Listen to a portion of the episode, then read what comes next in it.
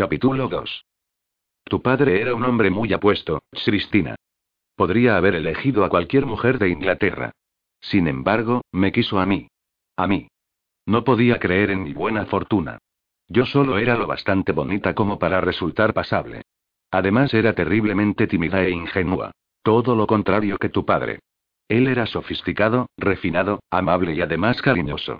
Todo el mundo pensaba que era el hombre más maravilloso. Pero todo era una horrible mentira.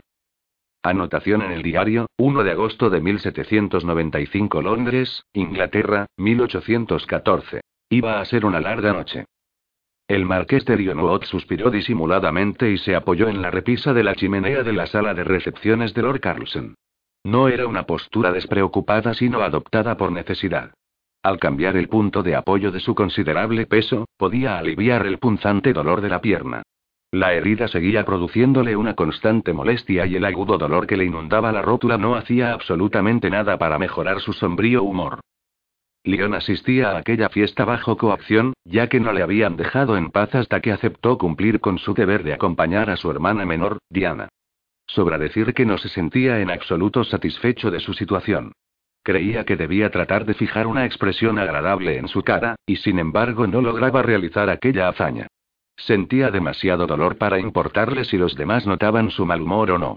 Se decidió por mantener el ceño fruncido, su expresión habitual aquellos días, y luego cruzó los brazos sobre el poderoso pecho con un gesto de auténtica resignación.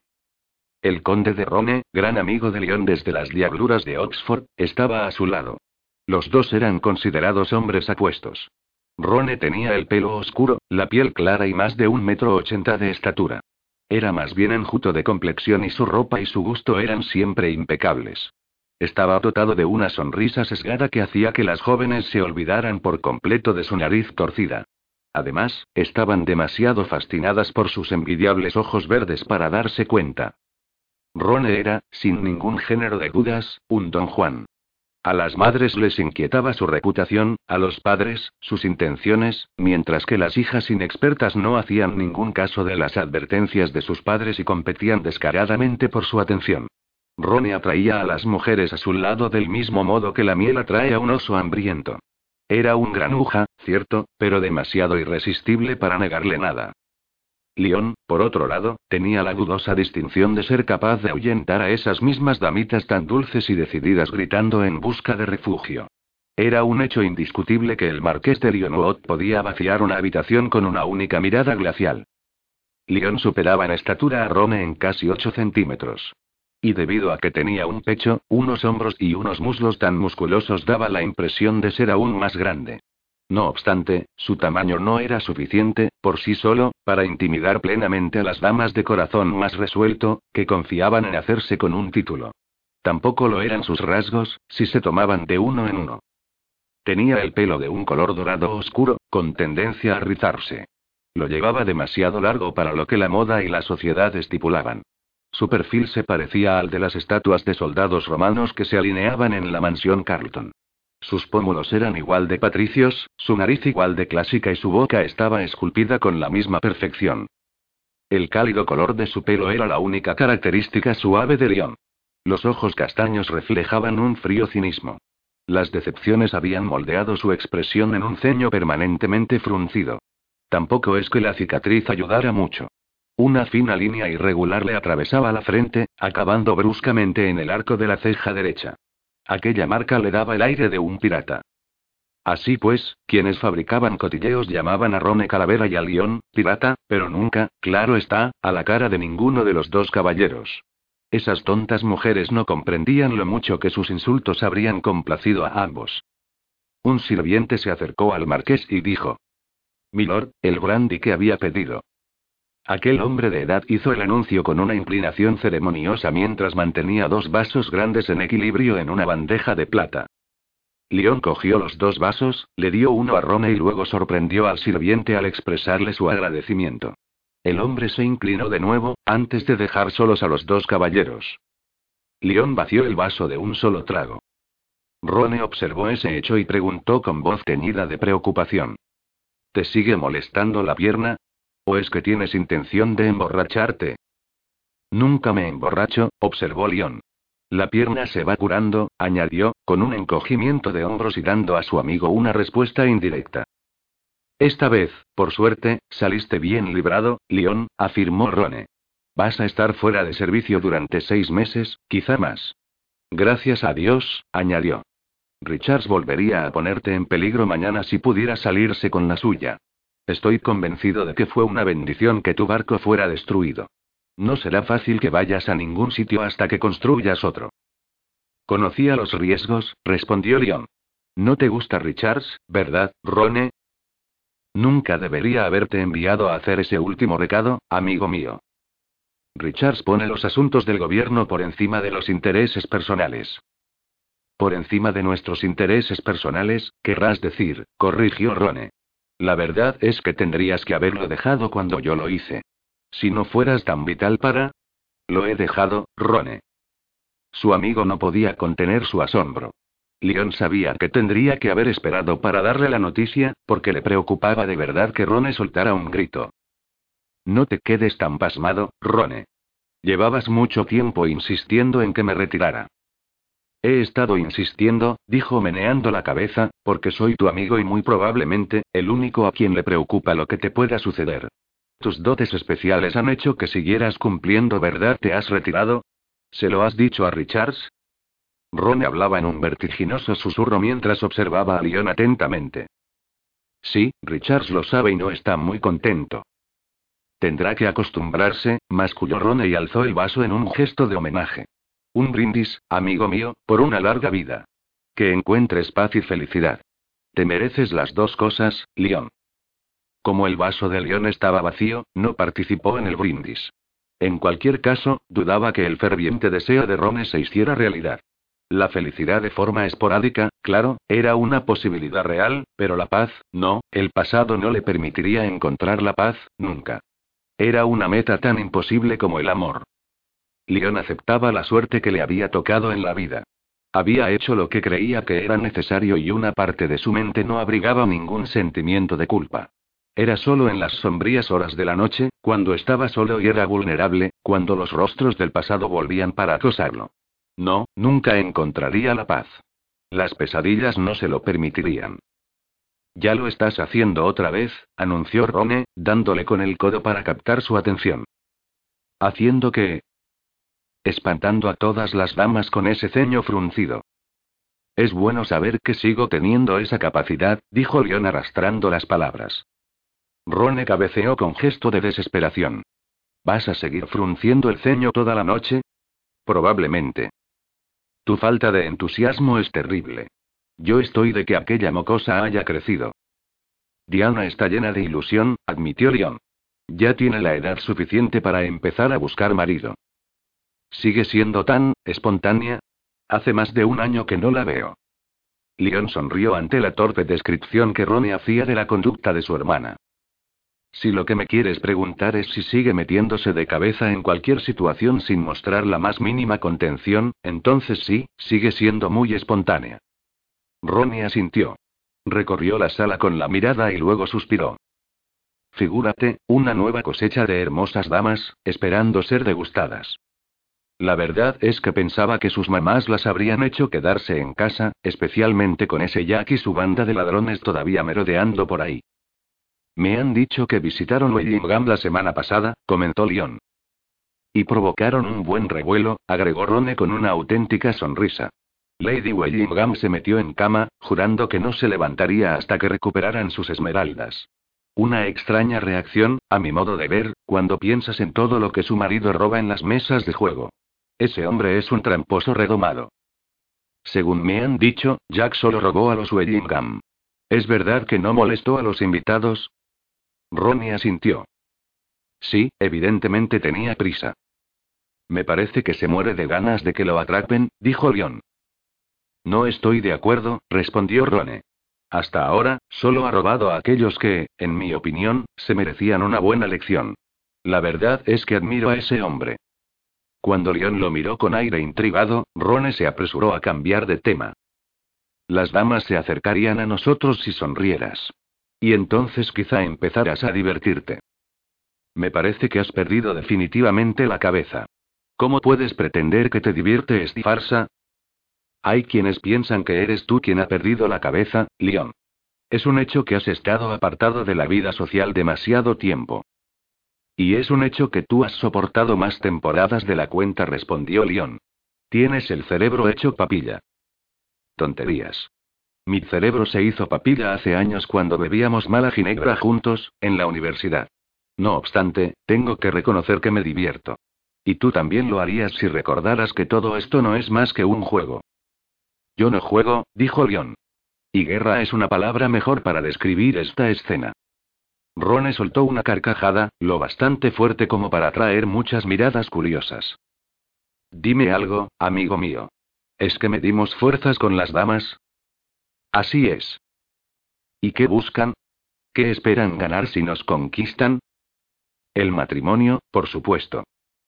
Ah, replicó Rone, alargando el sonido. Supongo que usan sus cuerpos como armas. Y su plan de batalla es dejarnos tan obnubilados por el deseo que les ofreceremos cualquier cosa que nos pidan. Su cuerpo es lo único que ellas pueden ofrecer, respondió Leon. Santo Dios, estás tan hastiado como dicen todos. Me preocupa que tu actitud se me contagie. Rone se estremeció al hablar, pero el efecto quedó arruinado por su sonrisa. No parece que te preocupe demasiado, observó León con sequedad.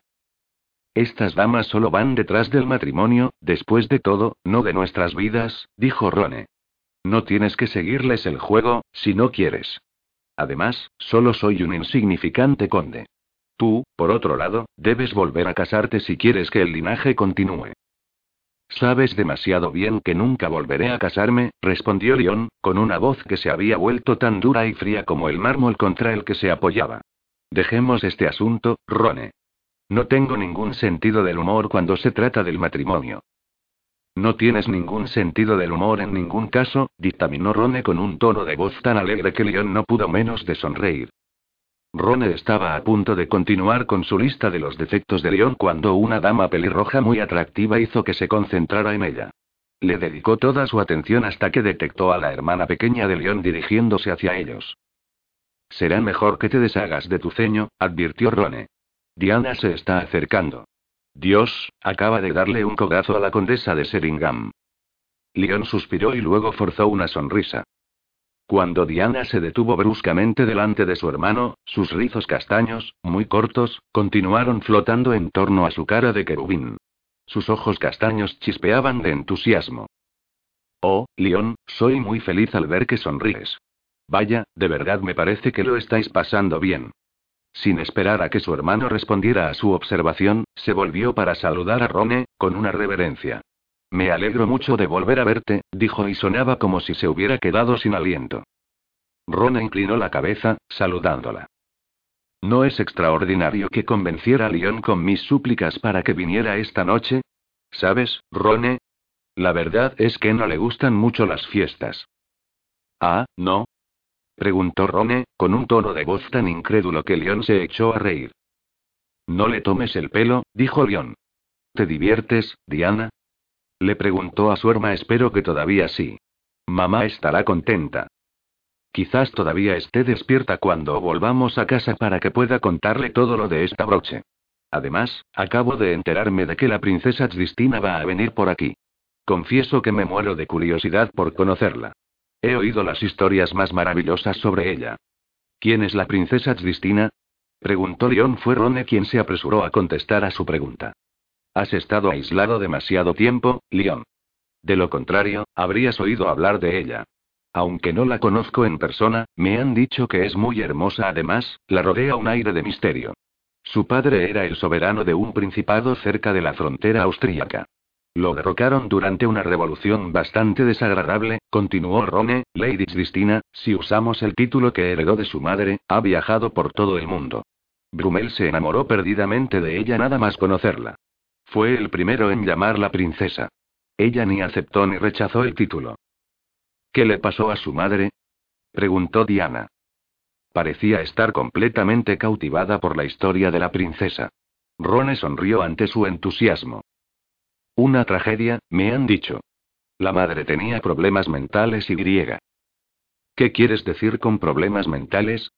Lo interrumpió Diana. Demencia, explicó Rone. Cuando supo que iba a tener un hijo, se escapó. Hasta hace tres meses todo el mundo creía que tanto la madre como la hija habían muerto. ¿Y qué pasó con el padre de la princesa Tristina? preguntó Diana. Abandonó Inglaterra poco después de que su mujer desapareciera. Nadie ha vuelto a saber nada de él desde entonces. Lo más probable es que haya muerto, dijo Rone, encogiéndose de hombros. Oh, pobre princesa, musitó Diana. ¿Tiene alguna familia o está sola?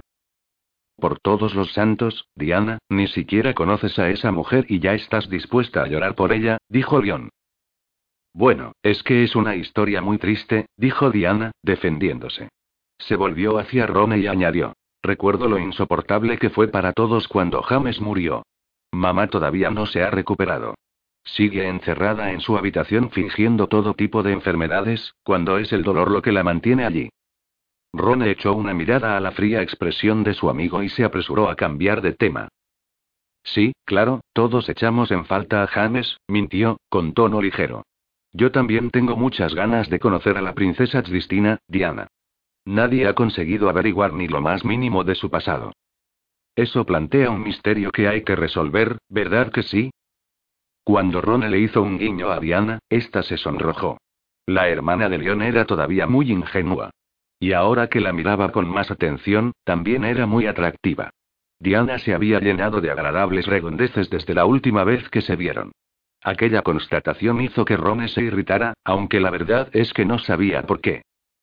Chiquilla, balbuceó de súbito, esta noche estás muy guapa. Rone hizo una mueca al oír lo agitado de su propia voz. Diana no pareció darse cuenta. Sonrió ante su cumplido, fingió una nueva reverencia y dijo. Gracias, Rone. Es muy amable por tu parte haberte dado cuenta.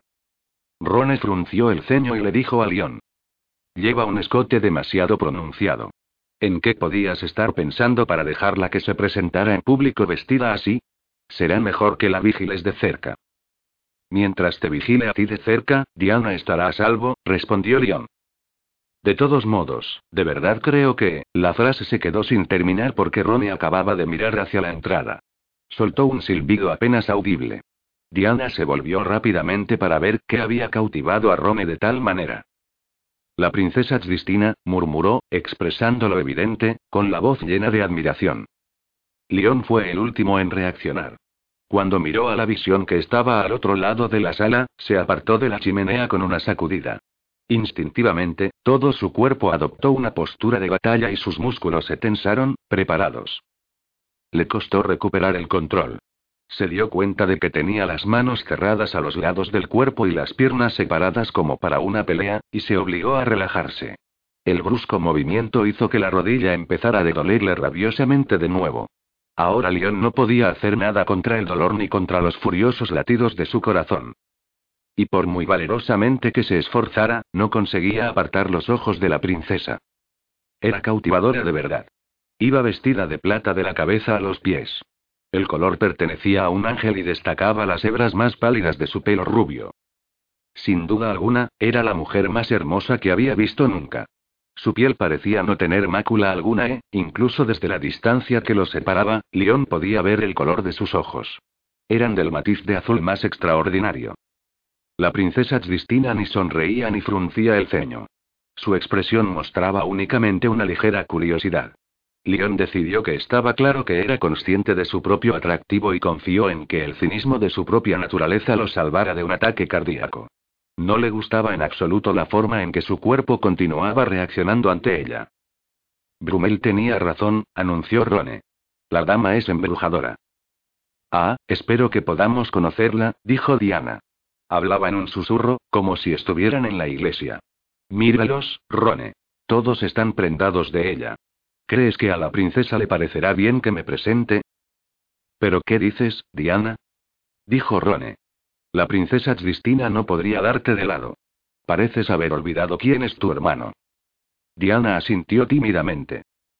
Preciosa, yergue esos hombros y deja de retorcerte las manos. Te van a salir manchas. Buscaremos a alguien para que nos presente como es debido. Rone supo que la hermana pequeña de León no había oído su última frase. Ya se había recogido la falda y se encaminaba a la entrada. ¿Y ahora qué hacemos? Preguntó cuando León lo tomó del brazo para impedirle que corriera detrás de Diana. Esperar y ver, aconsejó León.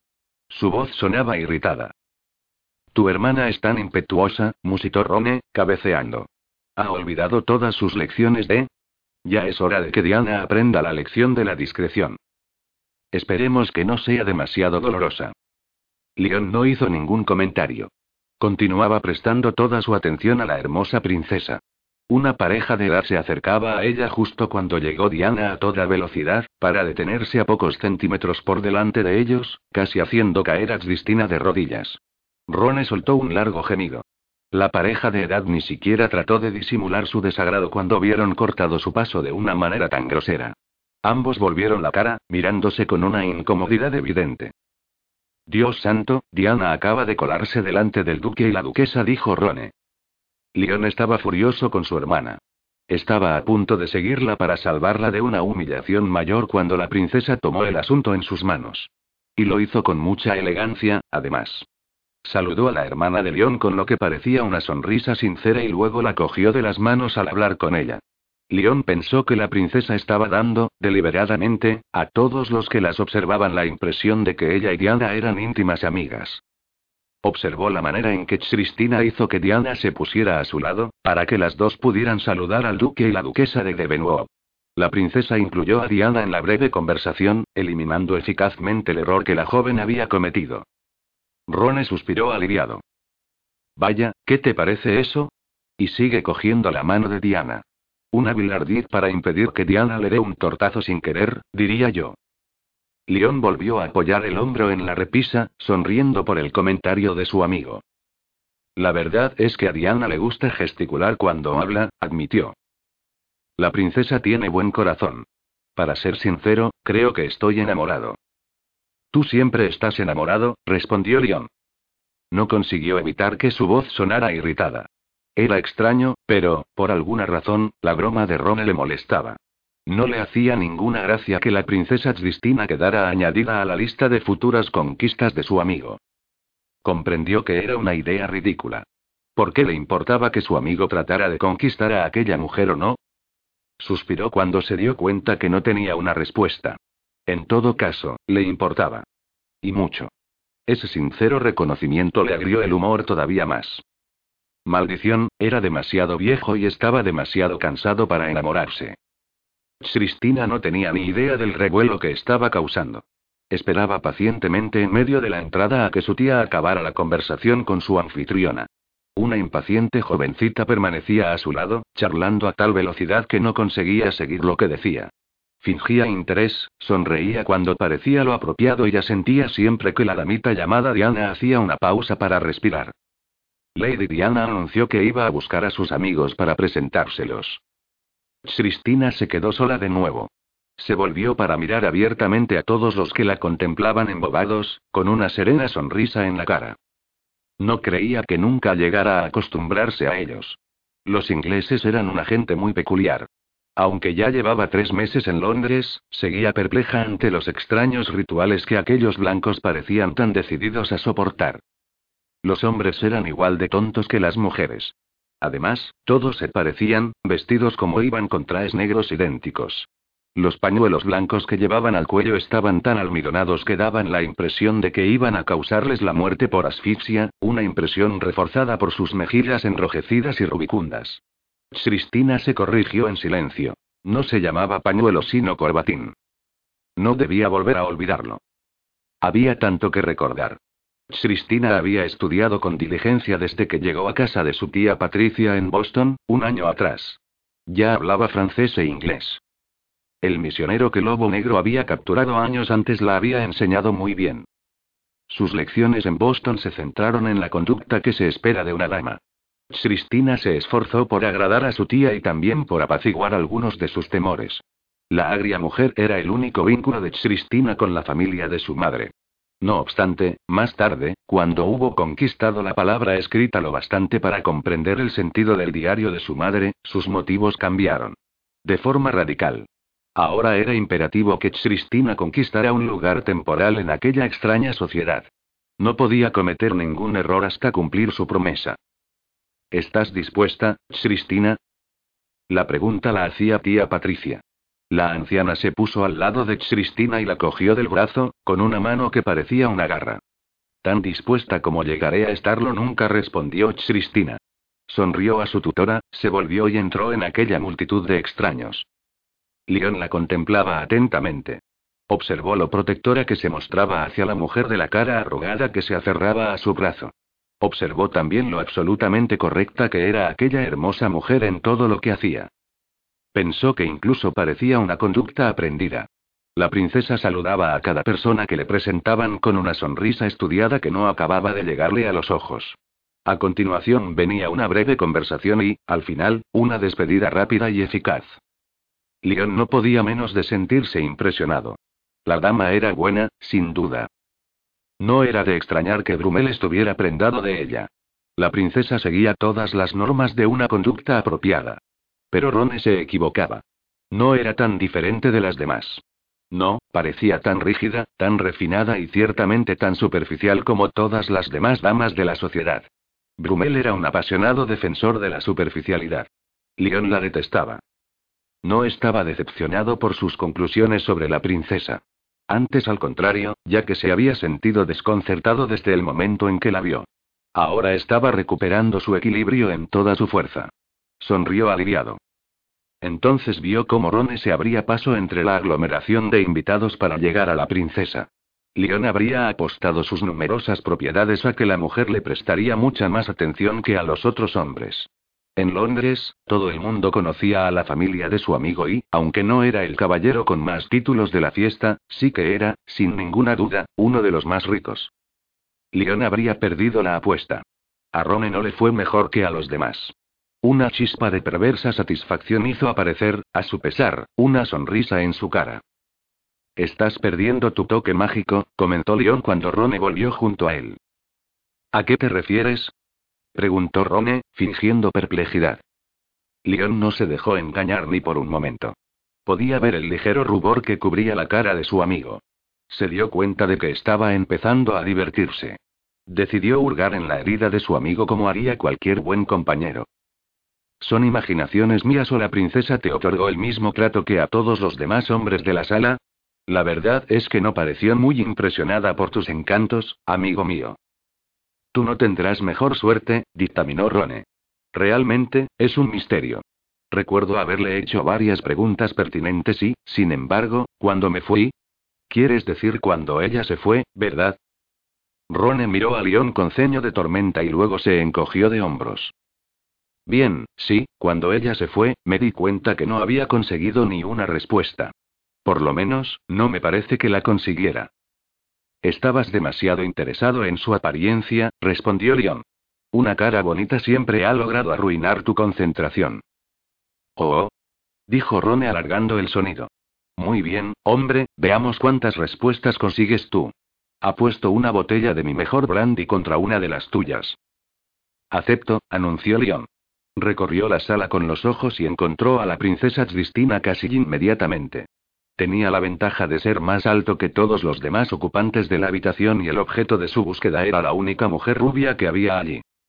Estaba de pie, al lado de Sir Reynolds, un viejo amigo de su padre. A Leon le satisfizo constatar que la adusta guardiana de Cristina estaba sentada al otro lado de la sala. Cuando, finalmente, Leon consiguió captar la atención de Sir Reynolds, le comunicó, con un arrogante movimiento de cabeza, que quería ser presentado. Sir Reynolds asintió, con un entusiasmo algo excesivo, en opinión de León, luego se inclinó y murmuró algo al oído de la princesa. Cristina le daba la espalda a León, pero este vio cómo hacía un gesto casi imperceptible de asentimiento. Pasaron unos largos minutos antes de que la robusta señora que hablaba con la princesa se detuviera para respirar. Sir Reynolds cogió la oportunidad al vuelo para despedirse. León llegó a la conclusión de que en su apresurada explicación seguramente estaba incluida la mención de su nombre, ya que la mujer le dirigió una mirada asustada, se recogió la falda y se marchó a toda prisa en la dirección opuesta. Se movía como un gordo ratón con un gato pisándole los talones. La sonrisa de León se acentuó.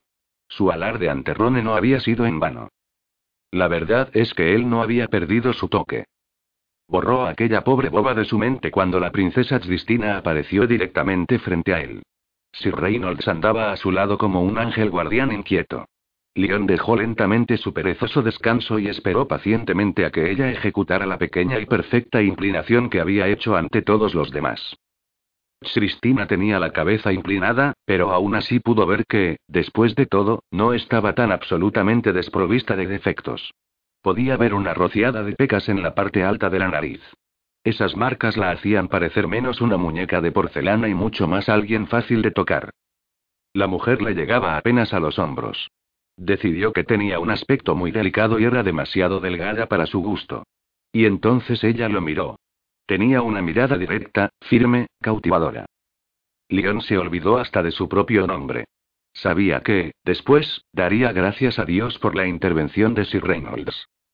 Oía cómo la voz de este seguía y seguía desgranando los numerosos títulos de Leon.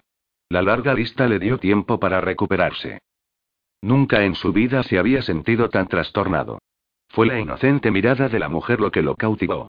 Y sus ojos también, como admitió a regañadientes. Eran de un matiz de azul que nunca había visto. Sabía que tenía que recuperar el control. Deliberadamente bajó los ojos, se detuvo en la boca de la mujer y, en un instante, comprendió su error. Notó cómo reaccionaba físicamente. Sir Reynolds acabó por fin su letanía afirmando. Me parece, querida, que ya has sido presentada al conde de Rone. Sí, intervino Rone, sonriendo a Cristina. León, ¿me permites que te presente a la princesa Cristina? Dijo Sir Reynolds y sonó terriblemente ceremonioso. Los ojos la delataron. Algo dicho durante la presentación la había trastornado. Sin embargo, se recuperó rápidamente y León supo que si no la hubiera estado observando tan de cerca, se le habría pasado por alto la sorpresa que apareció en su mirada. Me siento muy honrada de conocerle, señor Musitoch Cristina. Su voz lo atraía. Era suave, sensual. También observó el inusual acento. León había viajado mucho, pero no pudo identificar su origen con certeza. Eso le intrigó casi tanto como su insensato impulso de cogerla, llevársela a las profundidades de la noche y seducirla. Gracias a Dios que ella no podía saber qué le pasaba por la cabeza. De saberlo, sin duda huiría gritando en busca de un refugio seguro. León no quería asustarla. Por lo menos, todavía no. Rone ha sido amigo de León desde hace muchos años, dijo Sir Reynolds, interrumpiendo el incómodo silencio. Soy su único amigo, comentó Rone con una sonrisa. León notó que su amigo le daba con el codo. ¿No es cierto? No hizo caso alguno de la pregunta, prefiriendo preguntarle él a Cristina. ¿Es usted una princesa? Parece que en opinión de muchos así es, respondió ella. León comprendió que no había respondido del todo. Rone tosió y León pensó que era un ardid para ocultar lo que se estaba divirtiendo. Cristina se volvió hacia Rone. ¿Se está divirtiendo esta noche? Inmensamente, afirmó Rone. A continuación miró a León y dijo: ¿Tus preguntas? ¿Preguntas? Dijo Cristina, con un gesto de perplejidad. Me estaba preguntando a qué lugar llama su hogar. Al de mi tía Patricia, respondió Cristina. León, estoy seguro de que recuerdas a Lord Alfred Cummings, interrumpió Sir Reynolds con un gran alarde de entusiasmo. Era conocido de tu padre. Por supuesto que recuerdo el nombre, respondió León. Lo intentó, pero no parecía capaz de apartar la mirada de Cristina el tiempo suficiente para mirar siquiera un momento a Reynolds. Pensó que, seguramente, era muy descortés, aunque era consciente de que no iba a hacer nada al respecto. Veamos, continuó Sir Reynolds. Alfred, al que Dios tenga en su gloria, fue nombrado para un cargo en las colonias hace años. Murió en Boston y la condesa ha vuelto a Inglaterra con su encantadora sobrina. Ah, entonces, ¿hace dos años que está en Inglaterra? preguntó Leon. No. A Leon le costó todo un minuto darse cuenta de que ella no iba a ampliar su brusca respuesta. Pero se crió en las colonias. Era una afirmación, no una pregunta, y León ya había empezado a sentir. No. ¿Nació allí? No, respondió Cristina, mirándolo con la sombra de una sonrisa. ¿Pero vivió en Boston? Sí. ¿Sí? La verdad es que no tenía intención de levantar la voz, pero la princesa Cristina estaba demostrando ser exasperante en extremo y las risas ahogadas de Rone no mejoraban mucho las cosas. Leon lamentó inmediatamente haber dejado que viera su irritación, seguro de que trataría de escapar de él a la primera oportunidad. Sabía lo mucho que podía intimidar. ¿Está disgustado conmigo porque no nací en las colonias? preguntó Cristina. Su ceño parece indicarlo. Percibió en su tono que se estaba divirtiendo. Además, le chispeaban los ojos. Era evidente que no estaba intimidada en lo más mínimo. De no haber sabido que no era cierto, habría creído que se estaba riendo de él. Por supuesto que no estoy disgustado, anunció León, pero va a responder a todas mis preguntas con un sí o un no. Inquirió. Así parecería, dijo Cristina. Le ofreció una sincera sonrisa y esperó su reacción. La irritación de León se desvaneció. La franqueza de aquella mujer era refrescante y su sonrisa, cautivadora. No trató de contener la carcajada. El retumbante sonido resonó por toda la sala, provocando expresiones de sobresalto en algunos de los huéspedes. Cuando ríe, señor, suena como un león, dijo Cristina. El comentario lo descentró. Era una observación tan extraña. ¿Ha oído rugir a los leones, Cristina? Le preguntó dejando de lado el título oficial. Oh, sí, muchas veces, respondió Cristina antes de pensarlo mejor. Realmente sonaba como si estuviera diciendo la verdad. Y eso, por supuesto, no tenía ningún sentido. ¿Dónde podría haber oído un sonido así? La sonrisa desapareció bruscamente de su cara. Sin darse cuenta, la habían llevado a revelar más de lo que la prudencia aconsejaba. Leon esperó que le respondiera. Cristina lo miró con cautela y luego se volvió hacia Sir Reynolds. Le deseó buenas noches, explicando que ella y su tía habían prometido pasar por otra fiesta antes de volver a casa. Se volvió de nuevo hacia Leon y Rone y se despidió de ambos con la elegante eficiencia propia de una reina. Leon no era un hombre acostumbrado a que lo dejaran así.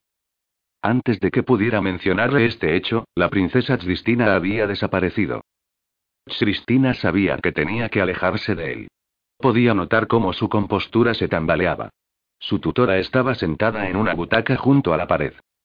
Cristina se obligó a andar con un paso lleno de dignidad hasta llegar junto a ella. Me parece que tendríamos que prepararnos para marcharnos, musitó. La condesa había vivido con su sobrina el tiempo suficiente para saber que algo iba mal.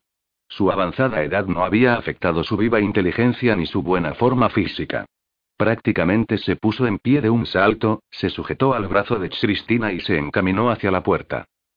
Leon se quedó con Rone y Reynolds. Los tres hombres observaron cómo Cristina y su tía se despedían rápidamente de su anfitrión. Pasaré mañana a recoger esa botella de brandy, anunció Rone, dándole un codazo a su amigo para captar su atención. Rone, si vuelves a incrustarme el codo en las costillas, juro que te lo romperé, murmuró Leon. A Rone no pareció preocuparle la amenaza. Le dio una fuerte palmada a su amigo en la espalda. Creo que iré a custodiar a tu hermana en tu nombre. No me parece que estés capacitado para la tarea. En cuanto Rone se fue, Leon se volvió hacia Sir Reynolds. ¿Qué sabe de Patricia Cummings?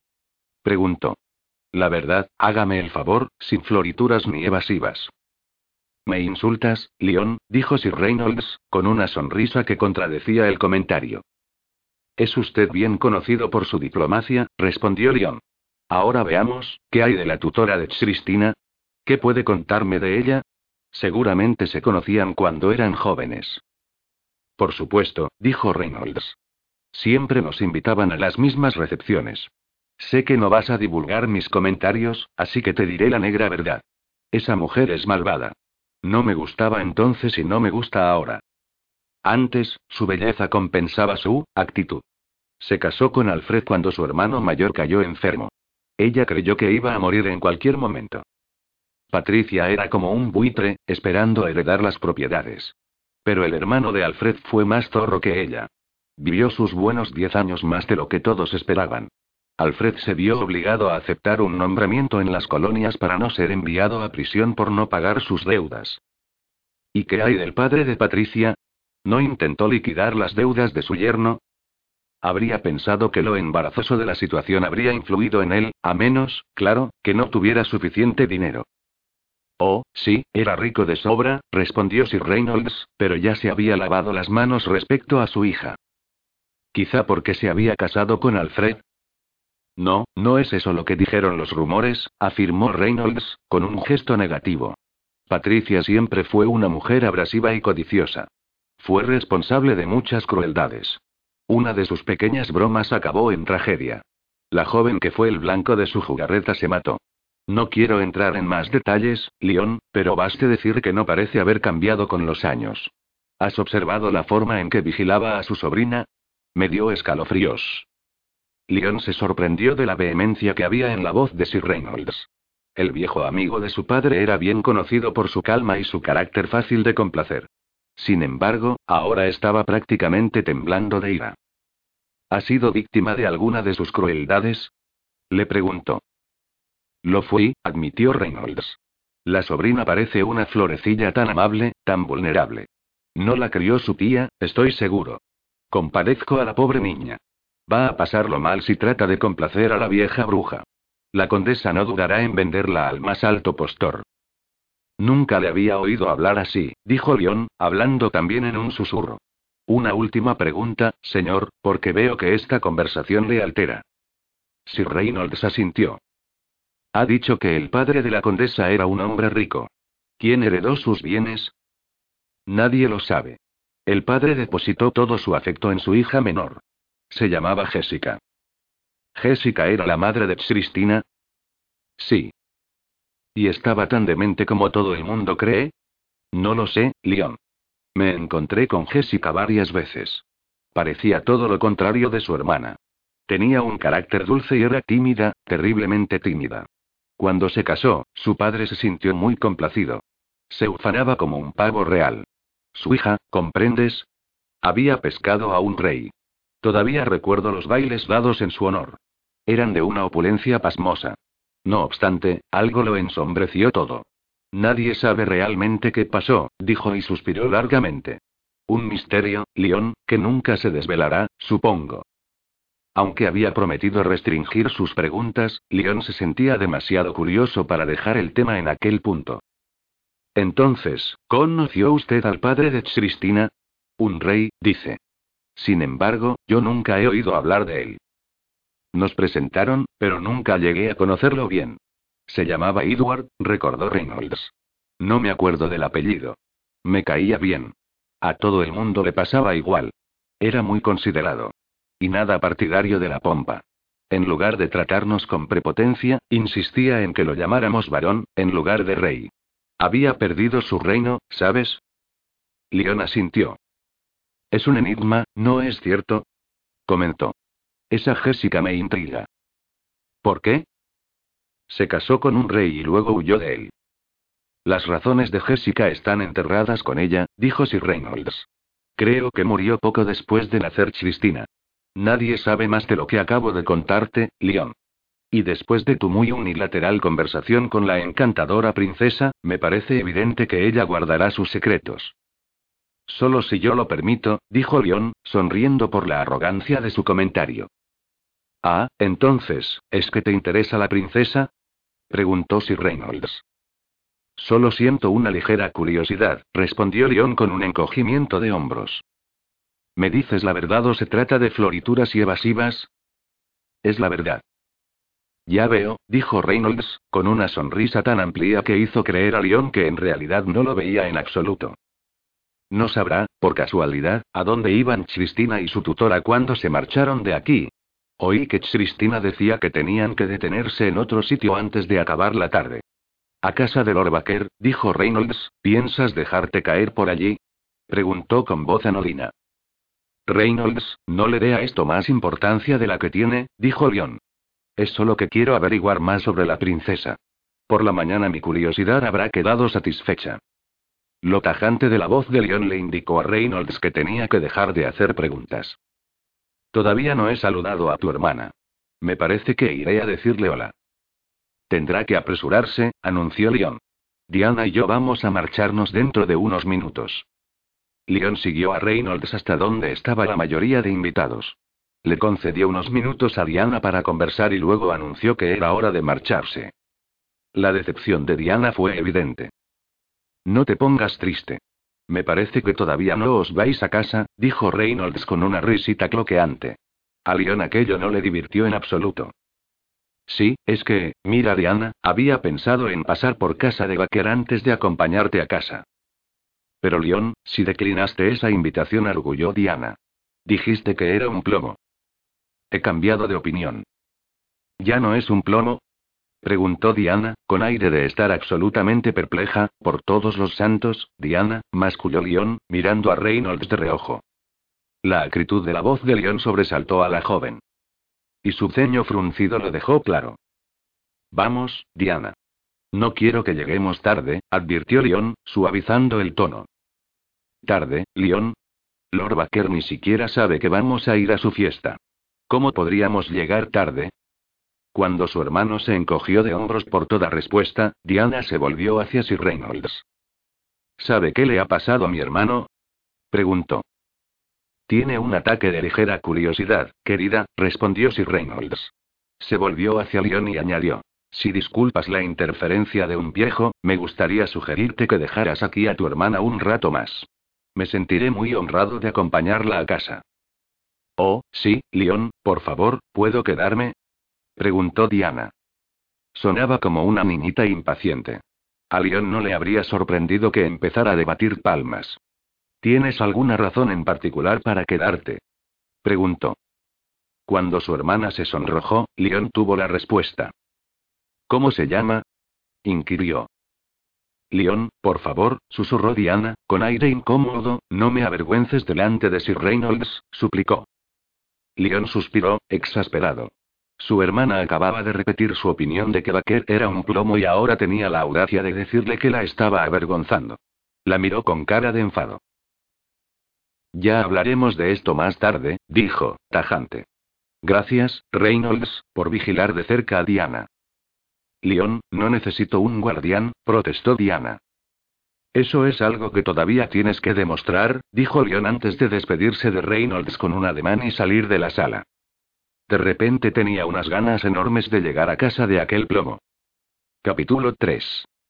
Nos quedamos en Inglaterra más tiempo del que Edward quería para que mi padre pudiera unirse a nosotros en la celebración de mi cumpleaños. Edward siempre fue muy atento con los deseos de mi querido papá. El día después de cumplir los 17 años, partimos hacia la casa de mi esposo. Lloré, pero recuerdo que pensaba que estaba siendo muy egoísta. Sabía que iba a echar en falta a mi padre. Mi deber era seguir a mi marido, por supuesto. Cuando se acabaron las lágrimas, me sentí ilusionada por el futuro. ¿Sabes, Cristina? Pensaba que Edward me estaba llevando a Camelot. Anotación en el diario, 10 de agosto de 1795. Cristina se sentía enferma. Notaba que estaba a punto de ahogarse y se decía que aquel pánico se desvanecería en cuanto acabara aquel horrible viaje en el carruaje. Cómo odiaba la estrechez dentro de aquel traqueteante vehículo. Las cortinas estaban corridas, las puertas cerradas, el aire denso y espeso por el fuerte perfume de su tía Patricia. Cristina tenía las manos cerradas a los lados, ocultas a los ojos de su tía por los pliegues de su traje, y apoyaba los hombros con fuerza sobre el acolchado respaldo de piel marrón. La condesa no se dio cuenta de que su sobrina tuviera algún problema. En cuando se cerró la puerta empezó a hacerle preguntas, sin dejarle tiempo ni una vez para responder. La tía aderezaba cada pregunta con comentarios mordaces y afilados sobre los invitados que acababan de dejar en casa de Lord Carlson. Parecía extraer un gran placer en difamar a los demás. La cara adoptaba una mueca siniestra, los delgados labios se fruncían y los ojos devolvían grises como un cuerpo congelado. Cristina pensaba que los ojos reflejaban los pensamientos del alma. Sin duda alguna, la condesa era la prueba de esa verdad. Era una mujer colérica, amargada e interesada. Estúpida también, en opinión de Cristina, porque ni siquiera trataba de ocultar sus defectos a su sobrina. Una estupidez así la asombraba. Mostrar debilidad era darle poder al otro. Sin embargo, tía Patricia ni siquiera parecía comprender esa ley primitiva.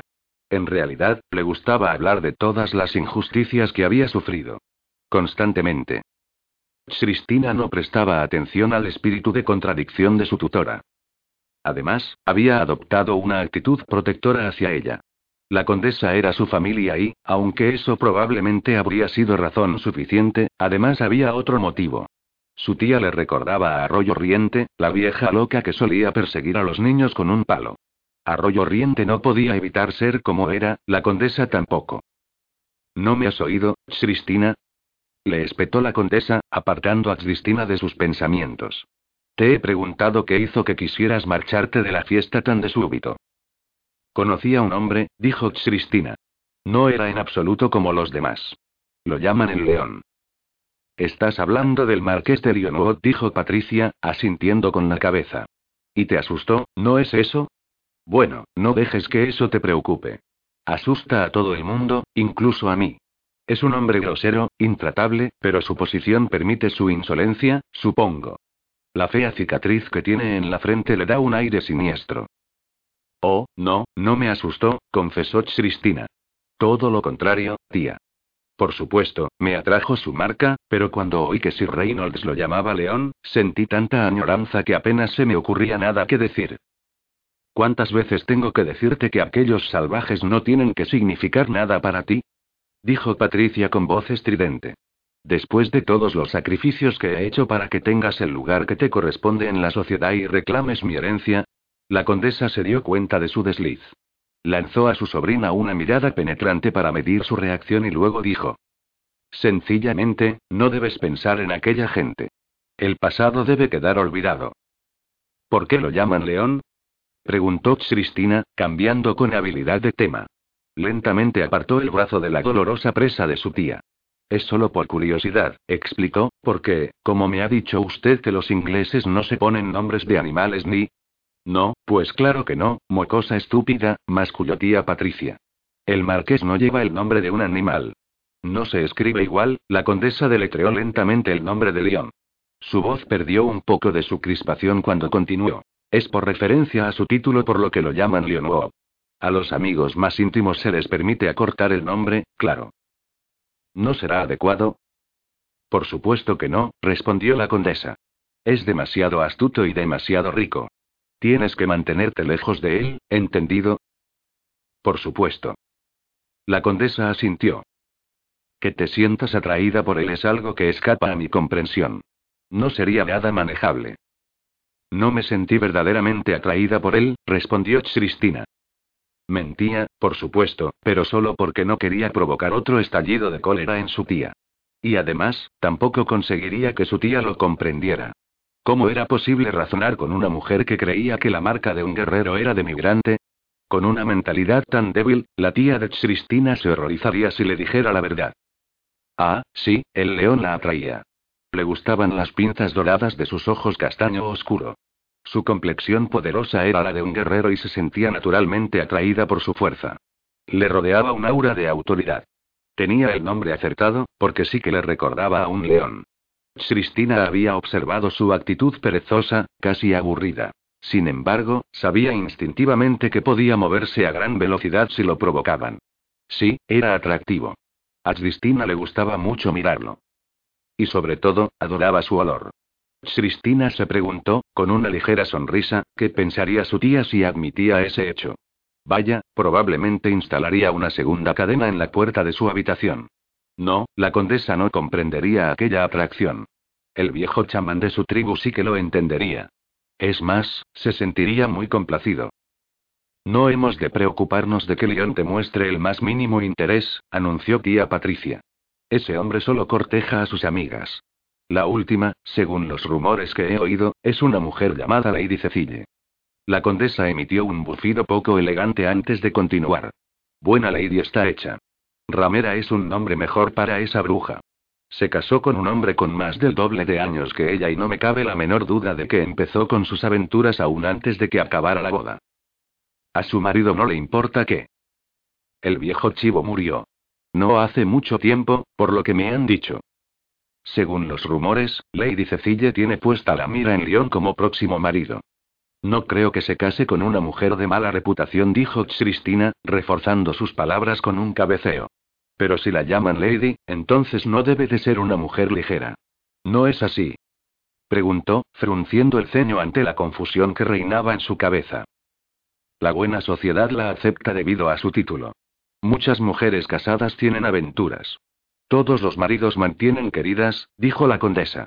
Esa moralidad me asquea, pero los hombres siempre siguen sus instintos más bajos, ¿no es así? Su tono de voz no sugería que quisiera saber la opinión de Cristina.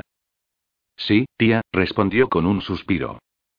A León apenas se le ve en público actualmente, continuó la condesa. Desde que murió su esposa se ha mantenido apartado. Quizá todavía está de duelo por ella. Me pareció vulnerable. Dijo su tía con sorna. A León le han llamado muchas cosas, pero la palabra vulnerable nunca ha acompañado su nombre. No puedo imaginar a ningún hombre llorando la pérdida de una esposa. Están todos demasiado ocupados persiguiendo sus propios placeres para preocuparse por nadie más. El carruaje se detuvo frente a la residencia de los Baker, poniendo fin a la conversación. Cristina se sintió profundamente aliviada cuando el lacayo abrió, por fin, la puerta del carruaje. Respiró hondo varias veces mientras subía detrás de su tía por la escalinata que llevaba a la casa con fachada de ladrillo. Una brisa suave y sensual le refrescó la cara. Cristina deseó poder quitarse todas las agujas del pelo y dejar caer los pesados rizos. No obstante, su tía no le permitía llevar la melena suelta. La moda prescribía unos rizos cortos o un maño alto de diseño complicado. Dado que Cristina se negaba a cortarse el rebelde pelo, se veía obligada a soportar la tortura de las agujas. Confío en que esto no sea demasiado para ti, comentó la condesa, sarcástica, antes de llamar a la puerta. No le fallaré, respondió Cristina, sabiendo que esas eran las palabras que su tía quería oír. De verdad que no tiene que preocuparse. Soy lo bastante fuerte como para enfrentarme a cualquiera, incluso a un león. La broma no encontró eco. La condesa frunció los labios mientras miraba a su sobrina de arriba abajo. Sí, eres fuerte. Es evidente que no has heredado ninguno de los odiosos rasgos de tu madre. Demos gracias a Dios por ello. Jessica era una mujer sin carácter. Era difícil, pero Cristina contuvo su cólera. No podía dejar que su tía supiera cuánto la disgustaban aquellas malignas palabras sobre su madre. Aunque llevaba ya más de un año viviendo con su tía, todavía le costaba creer que una hermana pudiera ser tan desleal con otra. La condesa no sabía que su hermana había llevado un diario. Cristina no iba a contárselo. Por lo menos todavía no, pero se preguntaba cuál sería la reacción de su tía si se viera confrontada con la verdad. Cristina decidió que no cambiaría nada. La mente de su tía era demasiado retorcida para aceptar cualquier cambio en sus opiniones. El fingimiento se estaba haciendo insoportable. Cristina no estaba dotada de una naturaleza paciente. Tanto Merry como Lobo Negro le habían advertido que controlara con firmeza su genio. También la habían advertido sobre los blancos. Sus padres sabían que tendría que recorrer aquel camino sola. Lobo Negro temía por su seguridad. Merry temía por su corazón. Sin embargo, ninguno de los dos había hecho caso de sus ruegos para quedarse con ellos. Había una promesa que cumplir, y no importaba cuántas vidas se perdieran, ni cuántos corazones se rompieran. Y si sobrevivía, podría volver a casa. Cristina se dio cuenta de que estaba frunciendo el ceño. Al instante, recuperó la sonrisa justo en el momento en que el mayordomo del Orbaquer abría la puerta. La sonrisa siguió firme en su sitio durante las largas presentaciones. Solo había 20 invitados, la mayoría de edad avanzada, y hasta que se anunció que el refrigerio estaba servido, no le concedieron a Cristina tregua alguna mientras desgranaban el tema, al parecer contagioso, de las enfermedades corrientes. La condesa se apartó a regañadientes del lado de Cristina cuando Lord Baker le ofreció el brazo.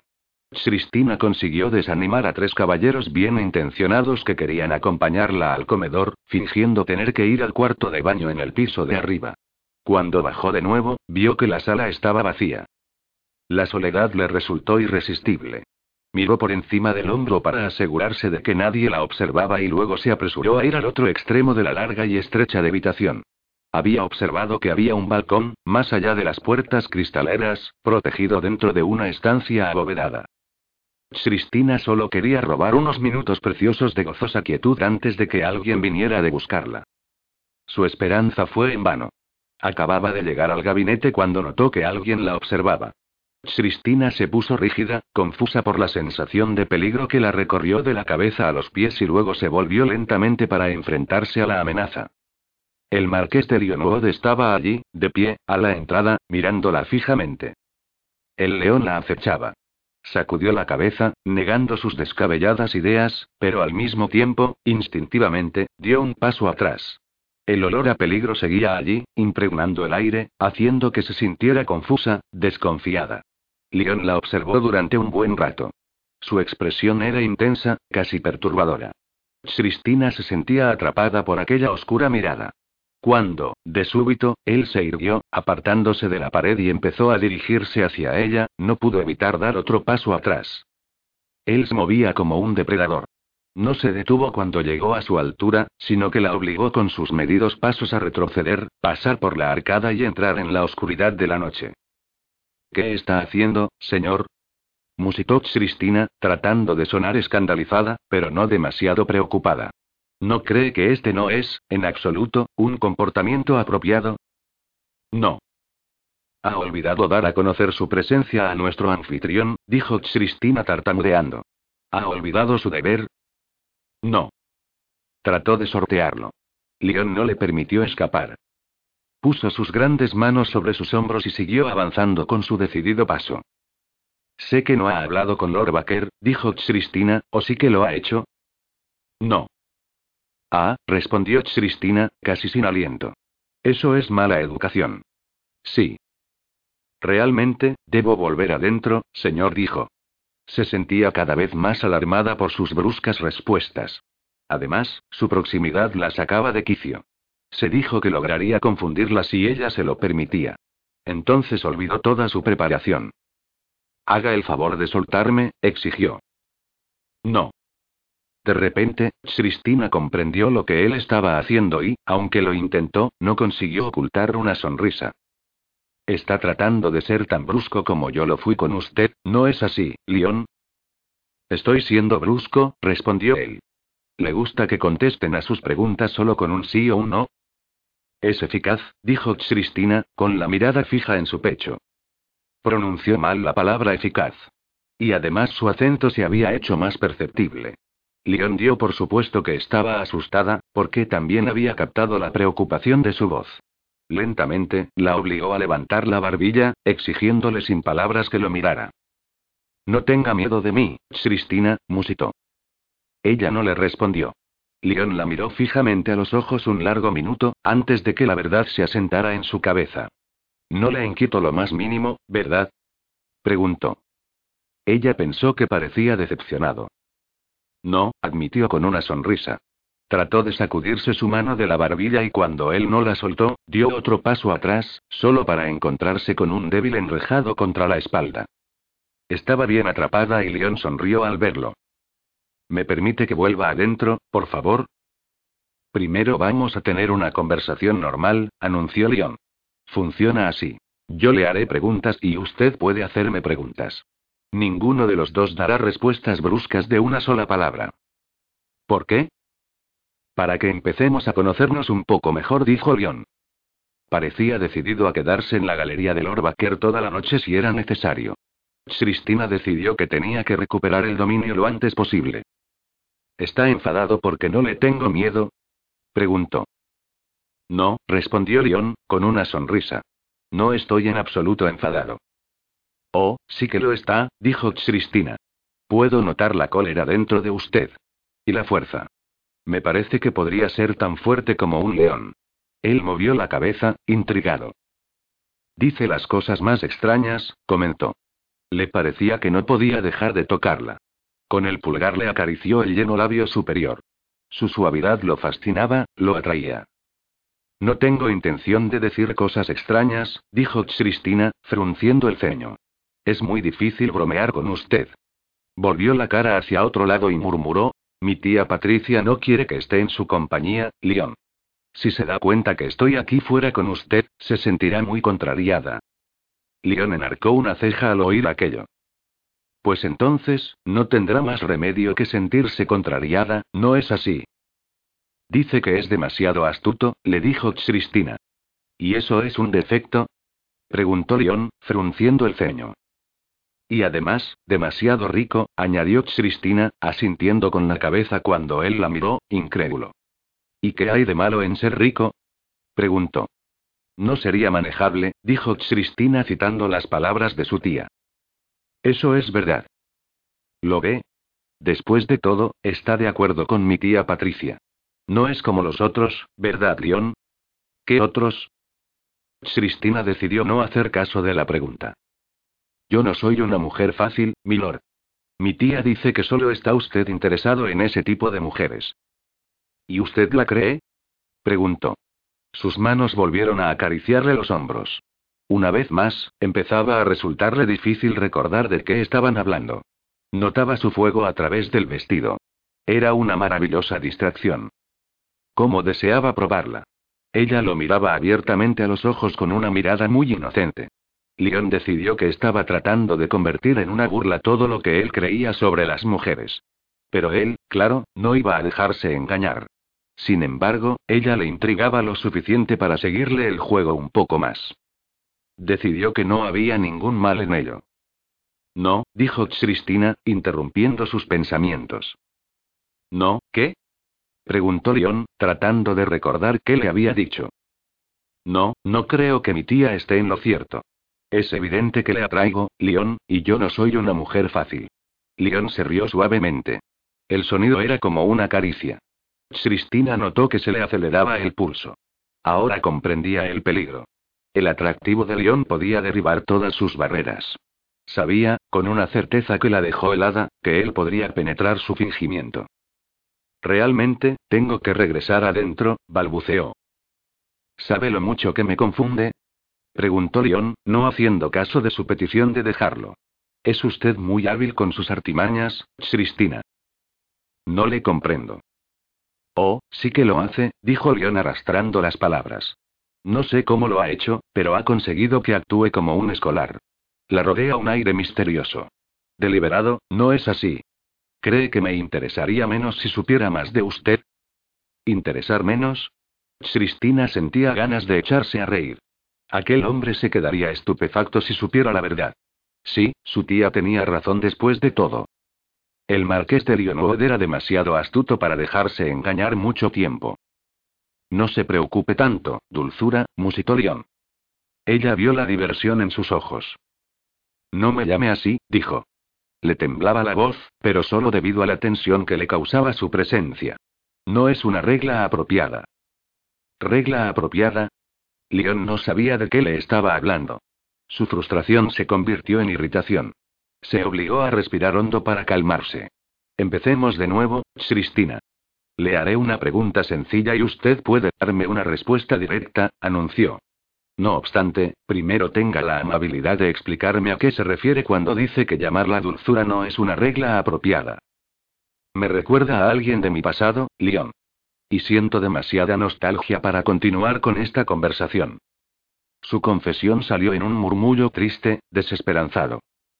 ¿Estaba enamorada de otro hombre? Preguntó León, incapaz de eliminar la ira de su voz. No. Él esperó y cuando ella no amplió su respuesta, dejó escapar un largo suspiro. Ah, no, no lo hará otra vez, dijo. Me lo va a explicar, añadió, aumentando la presión sobre sus hombros.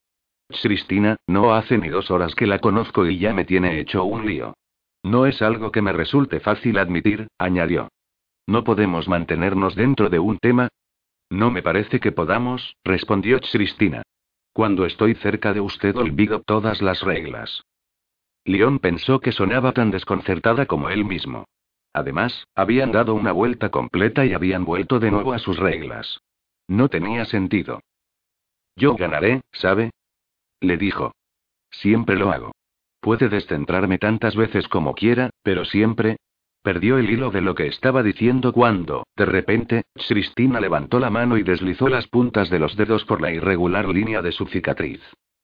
Aquel suave toque se difundió en ondas expansivas hasta su corazón. Tiene la marca de un guerrero, León. Dejó caer las manos.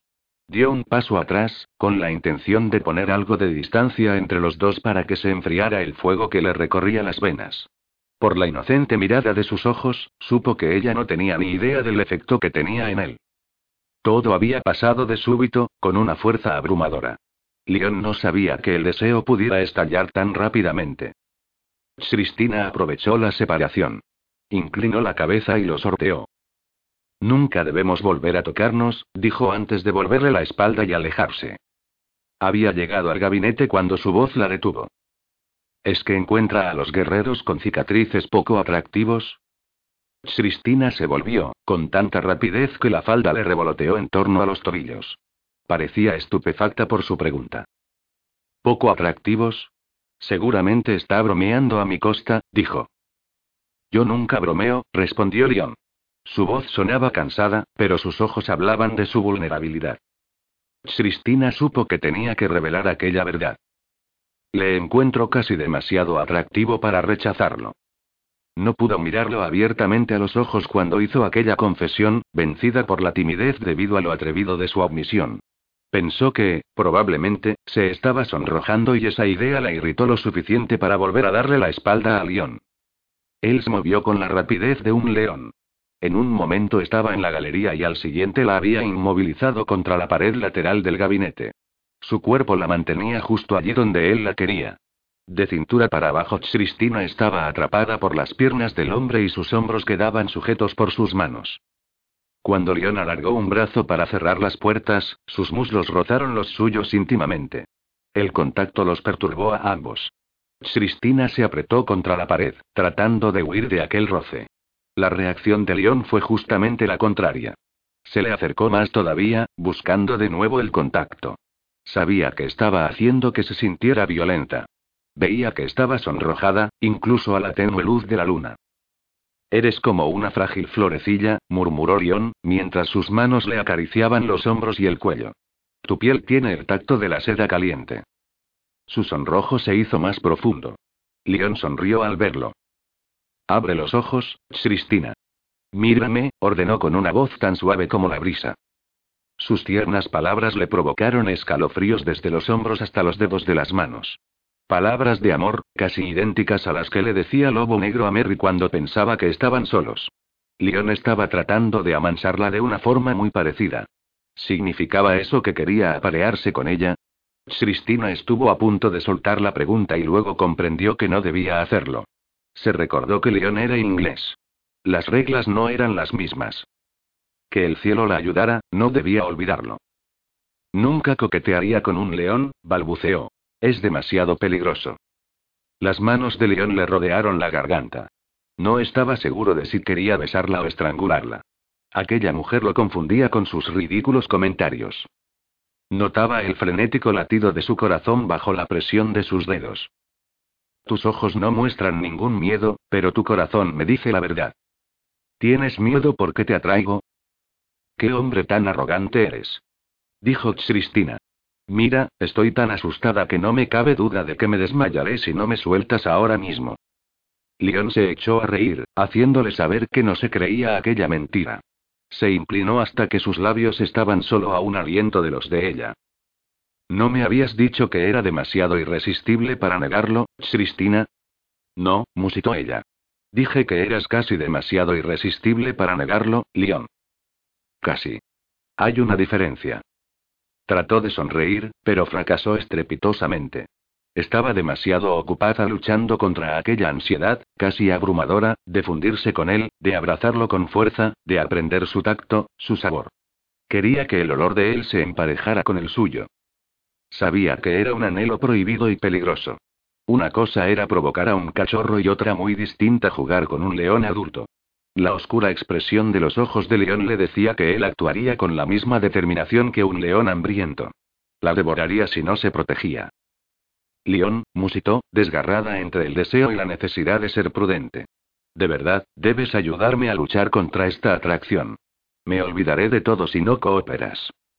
Él no sabía de qué le estaba hablando. ¿Qué pensaba que iba a olvidar? Quizá no la había oído bien. Su acento era ahora tan pronunciado que era difícil estar seguro. Te voy a besar, Cristina, dijo, sujetándola por la barbilla, cuando ella empezó a negar con la cabeza. Un único beso, prometió. Frotó la barbilla contra el pelo de ella, inhaló su dulce perfume y soltó un suspiro, suave y satisfecho. Luego le cogió las manos e hizo que le rodeara el cuello con los brazos. Dios, era tan suave. Le deslizó las manos por los brazos, notando cómo se le ponía la piel de gallina. Complacido con su reacción a su contacto, le puso las manos, posesivo, en las caderas y la atrajo hacia él. Estaba haciendo durar aquello en exceso. Cristina ya no podía luchar contra su atracción. Un pequeño contacto satisfaría su curiosidad. Luego, volvería a su interior y se obligaría a olvidar a León por completo. Se puso de puntillas y le rozó la barbilla con los labios. Luego le dio un casto beso en los labios y notó cómo reaccionaba poniéndose rígido. Se apartó, vio cómo él sonreía y supo que su atrevimiento le había complacido. Su sonrisa se borró bruscamente cuando ella recorrió su labio inferior con la punta de la lengua. León reaccionó como si le hubiera alcanzado un rayo. La atrajo con fuerza hacia él hasta que sus muslos quedaron aplastados contra los suyos. No le importaba si su erección la asustaba o no. La rodeaba con los brazos, abrazándola con una fuerza que no le permitía resistirse. Cristina no iba a escapar de él hasta que él se lo permitiera. De repente, ella trató de apartar la cara y el temblor que notó que la invadía le hizo pensar que quizá hubiera cambiado de idea. León, por favor, tendremos. Su boca encontró la de ella, silenciando eficazmente sus protestas. La provocó y la tentó, solicitándole que abriera la boca. Cristina respondió a su dulce estímulo. Deslizó los dedos entre su pelo mientras un temblor apasionado le recorría todo el cuerpo. León gimió mientras la besaba y luego metió la lengua hasta lo más profundo de su boca, exigiendo con su ronco rugido que ella se apareara con él. Cristina olvidó toda cautela. Aferró los hombros de León con sus manos. Sus caderas movieron instintivamente hasta que abrazó el fuego del hombre con el suyo. Un gemido de placer escapó de sus labios cuando León empezó a frotarse contra sus caderas. Cristina usó la lengua para explorar las maravillosas texturas de la cálida boca de León, imitándolo. El fuego se desató en las entrañas de León. Sus labios se adhirieron a los de ella de nuevo con un beso caliente y salvaje que no guardaba nada en reserva. La reacción desinhibida de Cristina era un gozoso tormento que no quería que acabara nunca. La forma en que lo besaba le hizo pensar que quizá no desconocía tanto a los hombres después de todo. León se dijo que no le importaba. El deseo de llevársela a la cama, tan pronto como fuera posible, anulaba cualquier otra consideración. León no había sentido nunca un deseo tan crudo. Cristina gimió suavemente, desde lo más profundo de la garganta. El sonido casi lo empujó más allá del sentido común. Sabía que estaba a punto de perder todo control y, bruscamente, puso fin al beso. Este no es ni el sitio ni el lugar, amor, dijo con un susurro entrecortado. Respiró hondo y se esforzó desesperadamente por no mirarle los labios. Tan suaves, tan excitantes. Ella tenía el aspecto de haber sido besada hasta el fondo, como así era Y. León podía ver que a ella le resultaba tan difícil recuperar el control como a él. El hecho lo complació inmensamente. Tuvo que arrancarle las manos de los hombros, porque Cristina no parecía capaz de hacer otra cosa que no fuera mirarlo. Ahora sus ojos eran de un profundo color índigo. El color de la pasión, pensó León mientras le besaba las puntas de los dedos y luego le soltaba las manos. Voy a averiguar todos tus secretos, Cristina, musitó León, pensando en el placer que podían darse mutuamente en la cama. Su promesa penetró en ella con la rapidez de una daga. Cristina pensó que acababa de prometerle que lo averiguaría todo de su pasado. Déjame, León, murmuró. Lo sorteó, entró en la arcada y luego se volvió para mirarlo de nuevo. Tu curiosidad podría llevarte a la muerte. ¿A la muerte? Ella movió la cabeza, con un gesto negativo, para hacerle saber que no iba a ampliar aquel comentario. Nos hemos satisfecho mutuamente compartiendo un beso. Es suficiente. ¿Suficiente? Su rugido la siguió hasta dentro de la sala. Cristina hizo una mueca al oír la cólera que había en su voz. El corazón le golpeaba dentro del pecho y dio gracias a los dioses de que los demás invitados estuvieran todavía en el comedor. Había una silla vacía junto a la de su tía, se sentó allí inmediatamente y trató de concentrarse en la aburrida conversación que la condesa sostenía con sus anfitriones. Unos minutos más tarde, apareció León en la puerta. Lord Baker estaba fuera de sí de entusiasmo. Era evidente que todo el mundo creía que el marqués de Lionwood acababa de llegar. Cristina saludó a León con un breve gesto y luego le volvió la espalda. Aquella descortesía deleitó a la condesa, quien llegó a tender la mano y darle unas palmaditas en la suya a Cristina. Era la primera muestra de afecto que le había mostrado nunca. León hizo caso omiso de Cristina tan completamente como ella de él. Por supuesto, él era el centro de atención, porque su título y su fortuna lo colocaban por encima de los demás. Los hombres se apresuraron a rodearlo. La mayoría de las mujeres también dejó sus asientos. Se agruparon como una mirada de codornices, subiendo y bajando las cabezas y las pestañas al unísono siempre quedaba la casualidad de que León miraba en su dirección. Cuando Cristina no soportó más aquella nauseabunda exhibición, volvió a la sala. León estaba atrapado en una conversación con su anfitrión hablando sobre la rotación de las cosechas. Más que aconsejar, escuchaba, empleando el tiempo para recuperar la calma. Aunque su rostro no delataba nada, en su interior temblaba de cólera. Diablos, ella había vuelto a dejarlo plantado. Dos veces en una sola noche. Se dijo que aquella proeza debía de ser una especie de récord. Y además, era buena. Había logrado hacerle creer que estaba tan ardiente como él. Decidió que era una pequeña seductora. León se sentía como si acabaran de tirarlo en un banco de nieve. Cristina tenía razón. Ella había satisfecho su curiosidad. El problema, admitió a regañadientes, era su sabor. Sabor a miel, cálida miel silvestre. No había tenido suficiente. Y mientras Lord Baker hablaba con gran entusiasmo de los méritos de la cebada, León volvía a oír los suaves gemidos de Cristina. Estaba seguro de que había sido una representación por su parte, pero el recuerdo seguía haciendo que la sangre se le acelerara. La tía de Cristina la había seguido a la sala. La condesa se quedó al lado de su sobrina, haciendo comentarios maliciosos sobre el mal sabor de una comida que había devorado en grandes cantidades hacía solo un momento. Cristina pensó que estaba a salvo hasta que León entró en la sala justo en el momento en que la condesa se había marchado arriba, al cuarto de baño, para retocar su aspecto. De repente, Cristina volvió a ser vulnerable. León se dirigía hacia ella a grandes pasos y, aunque sonreía a los demás invitados, podía ver, sin ninguna duda, la rabia en sus ojos.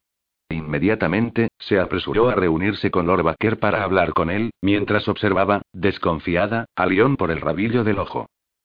Tiene una casa encantadora, le soltó de súbito a Lord Baker. Gracias, querida. Es cómoda para mis necesidades, declaró Lord Baker, sacando pecho, imbuido de su nueva importancia. Empezó a explicarle dónde había encontrado las diversas obras de arte que llenaban los estantes de la habitación. Cristina trataba de prestar atención a lo que le decía. Observó que León vacilaba y sonrió. En realidad fue mi esposa quien eligió la mayoría de piezas. Tiene muy buen ojo para la calidad, comentó Lord Baker. ¿Cómo? Preguntó Cristina, desconcertada por la forma en que Lord Baker la miraba. Parecía estar esperando algún tipo de respuesta. Era mala suerte, porque no tenía ni la más ligera idea de lo que estaban hablando. León se estaba acercando. Cristina lo culpó a él en exclusiva de su falta de concentración. Sabía que quedaría en ridículo ante su anfitrión si no procuraba prestarle atención. Deliberadamente, se volvió de espaldas a León y sonrió de nuevo a Lord Baker. ¿Dónde encontró aquel jarrón rosa tan bonito que han colocado en la repisa de la chimenea? preguntó. Lord Baker se esponjó de nuevo. Cristina pensó que parecía un conejo gordo. Es la pieza más valiosa de mi colección, anunció. Y la única que escogí yo solo. Me costó más que todas las joyas de mi esposa juntas, murmuró, cabeceando. Además tuve que ponerme firme con Marta, porque ella decía que, sencillamente, no encajaría. Oh, a mí me parece precioso, dijo Cristina. Baker, me gustaría hablar un momento con la princesa Cristina. En privado, si no le importa. León acababa de hablar justo detrás de ella. Cristina sabía que si daba un paso atrás chocaría contra su pecho. La idea era tan perturbadora que no consiguió encontrar una forma de negarse.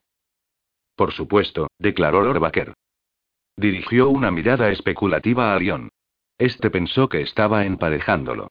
El rumor de que se había interesado por Cristina correría por todo Londres antes del mediodía del día siguiente. Era extraño, pero no le preocupaba demasiado. Si mantenía a los demás dandis a raya, entonces quizá aquel rumor jugara a su favor. Por supuesto que no, soltó Cristina, de repente. Sonrió a Lord Baker para suavizar su negativa mientras rezaba porque acudiera en su rescate. Fue una plegaria inútil. Lord Baker pareció sobresaltado y confuso, hasta que León intervino con voz suave y mentirosa. Cristina tiene un maravilloso sentido del humor. Cuando la conozca mejor, estoy seguro de que estará de acuerdo conmigo.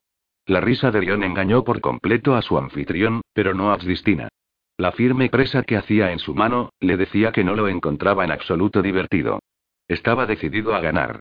Cristina pensó que, seguramente, provocaría una escena si ella trataba de negarse a su petición. A aquel hombre no parecía importarle lo que los demás pensaran de él. Era un rasgo que no podía menos de admirar. Recordó que León no tenía necesidad de fingir. Su título le garantizaba que todos se conformarían a sus deseos.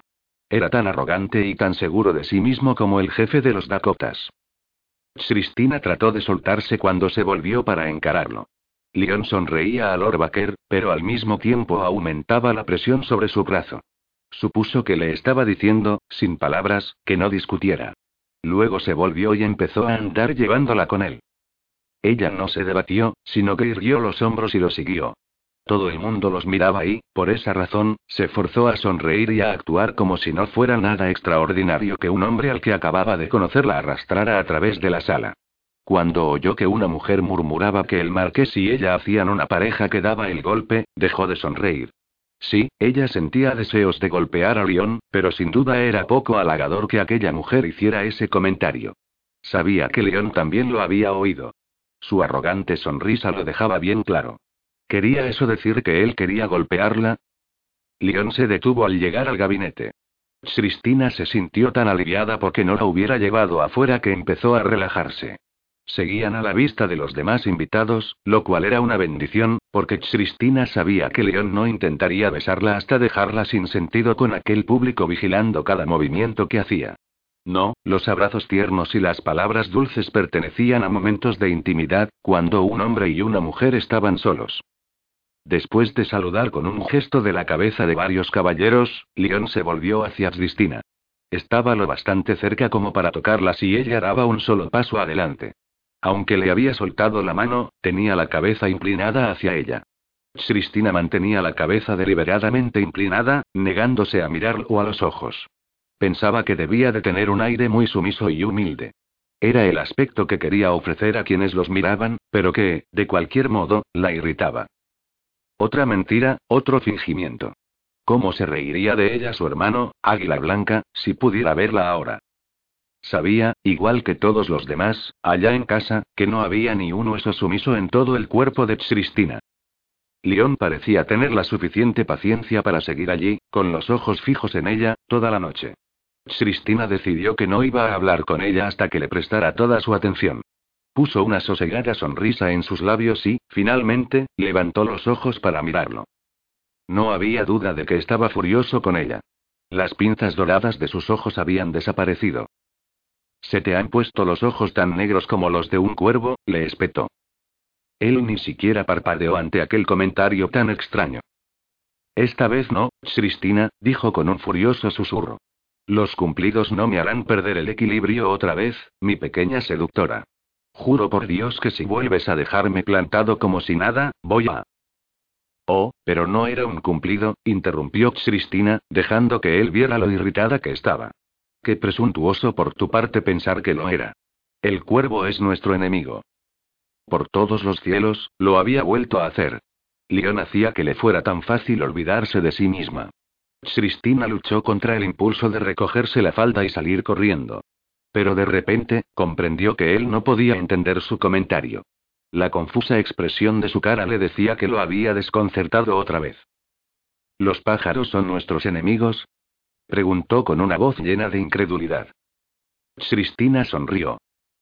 ¿De qué estás hablando? preguntó, fingiendo inocencia. ¿Querías hablarme de los pájaros?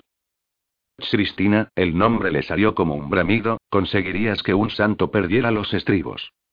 Ella pensó que parecía a punto de golpearla, así que dio un paso atrás y luego dijo. Pero tú no eres un santo, ¿verdad, León? En aquel momento, un grito atrajo toda la atención de León. Cristina también lo oyó, pero cuando trató de darse la vuelta, León la agarró y la empujó bruscamente detrás de su espalda. Su fuerza la dejó asombrada. Había actuado con tanta rapidez que ella ni siquiera había sospechado lo que intentaba hacer antes de que lo hiciera. Sus anchas espaldas le tapaban la vista. Cristina sabía, por la rigidez de su postura, que había peligro. Y si no supiera que era falso, habría pensado que estaba tratando de protegerla. Sentía mucha curiosidad. No había percibido ninguna amenaza, pero cuando sacó la cabeza por detrás de León vio que había hombres armados a la entrada. Se quedó boquiabierta de la sorpresa. Aquella noche había dado otro giro extraño. Primero se había tropezado con un león y ahora parecía que unos bandidos estaban a punto de hacerles víctimas de un robo. Estaba resultando ser una noche extremadamente interesante, después de todo. Cristina quería ver mejor a los malhechores, pero León era de otro parecer. En cuanto se puso a su lado, volvió a empujarla para ponerla detrás de él. Sí que la estaba protegiendo. Una cálida sensación le recorrió todo el cuerpo. Le complacía su determinación y, en realidad, la hacía sonreír. Decidió dejar que se saliera con la suya y luego se puso de puntillas, apoyó las manos en la espalda de León y se asomó por encima de sus hombros para ver qué estaba pasando. Había cinco hombres. Cuatro llevaban cuchillos. Cristina observó que eran de mala factura. Todos llevaban máscaras que les tapaban la parte inferior de la cara. El hombre de la pistola, evidentemente el cabecilla, en opinión de Cristina, gritaba órdenes desde la entrada. Forzaba la voz para darle un tono profundo, gutural. Cristina supuso inmediatamente que era conocido por algunos de los invitados. No habría disimulado la voz a menos que pensara que podían reconocerlo. Y aunque iba vestido igual que los otros, con ropas de campesino y un sombrero que no era de su medida, sus botas no eran iguales en absoluto. Estaban viejas y gastadas, como las de los otros, pero la calidad de la piel era evidente. Entonces el cabecilla se volvió y miró al otro lado de la sala. Se le abrieron unos ojos como platos de la sorpresa. Cristina soltó una exclamación ahogada. Dios santo, le habían presentado a aquel hombre no hacía ni una hora. León notó respingar y se acentuó su cara de pocos amigos, porque dio por sentado que Cristina estaba aterrorizada. Retrocedió un poco más, empujándola más al interior del espacio en sombra. Su intención era bloquearla dentro de la estancia y, si el peligro aumentaba, empujarla fuera del paso. La esposa de Lord Baker se desmayó cuando uno de los bandidos le exigió el collar de diamantes. De forma muy conveniente, aterrizó en el sofá. Cristina trataba denodadamente de no echarse a reír. Un desvanecimiento era un fingimiento tan encantador. De repente, la tía de Cristina apareció en medio de la conmoción. La condesa no pareció captar el hecho de que se estaba produciendo un robo. Cuando el cabecilla se volvió y apuntó la pistola en su dirección, Cristina contraatacó de forma inmediata. Demente o no, su tía Patricia era su familia. Nadie iba a hacerle daño. Pasó demasiado rápidamente para que nadie reaccionara. Leon oyó el silbido del cuchillo segundos antes de que el bandido aullara de dolor. Había visto el brillo del metal volando por encima de su hombro derecho. Se volvió, tratando de proteger a Cristina de la nueva amenaza, pero no vio a nadie detrás de ella. Llegó a la conclusión de que quienquiera que hubiera lanzado el arma había desaparecido, saliendo a la galería. Pobre Cristina. Trataba de mostrar un aire digno. Tenía las manos enlazadas recatadamente y solo le dedicó una curiosa mirada. Incluso miró hacia atrás cuando León lo hizo. Sin embargo, no parecía comprender que allí, acechando en las sombras, podía haber peligro. Leon la empujó rápidamente a un rincón, de forma que la pared le protegiera la espalda. Cuando comprobó satisfecho que nadie podía llegar hasta ella por detrás, se volvió para enfrentarse a los bandidos. Su espalda apretaba a Cristina contra la pared. Ella no protestó por su confinamiento. Sabía lo que él estaba haciendo. Seguía protegiéndola y asegurándose de que nadie volvía a entrar por la arcada. Pensó que era muy noble y considerado por su parte. Por supuesto, no había ninguna necesidad, porque nunca había habido nadie detrás de ella. No obstante, no se lo podía decir y su preocupación por su seguridad la complació enormemente. El cabecilla de los bandidos había desaparecido. Los demás amenazaban a los invitados blandiendo sus cuchillos mientras retrocedían hacia la puerta. Tanto la pistola como el cuchillo habían quedado abandonados allí, en el suelo. León se volvió hacia Cristina. ¿Estás bien? Preguntó. Sonaba muy preocupado. Cristina decidió adoptar un aspecto asustado. Asintió y cuando León la cogió por los hombros y la atrajo hacia él, notó la furia que le embargaba. ¿Estás furioso conmigo? preguntó. Él se quedó sorprendido por la pregunta. No, contestó. Tenía la voz tan ronca que pensó que quizá no la hubiera convencido. Claro que no estoy furioso contigo, amor. Cristina sonrió al oír la forzada dulzura de su voz.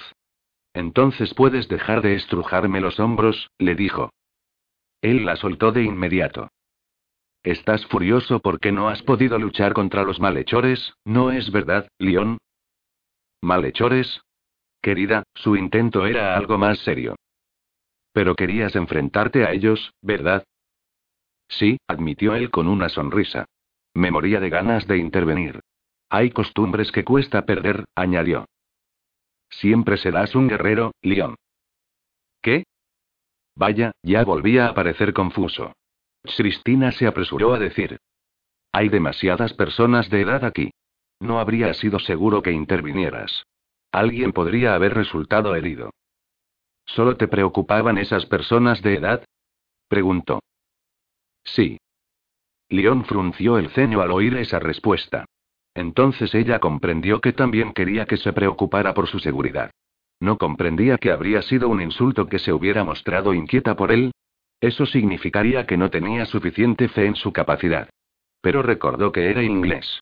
Y eran una raza extraña. Yo no me preocuparía nunca por ti, León. Habrías sabido defenderte. Tienes plena fe en mí, ¿verdad? Ella sonrió ante la arrogancia de su tono. Oh, sí, murmuró, ofreciéndole la alabanza que parecía necesitar. Estaba a punto de añadir algo más cuando un fuerte lamento la interrumpió.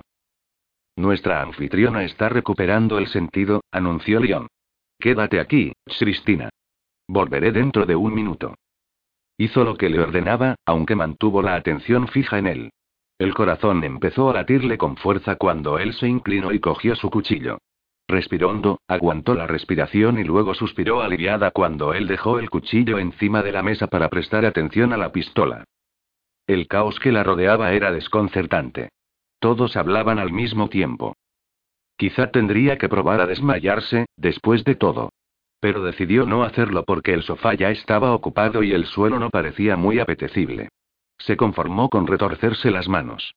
Era lo mejor que podía hacer para mostrar un aire trastornado. Dos caballeros sostenían una grave conversación. Uno llamó a León con un gesto para que se uniera a ellos.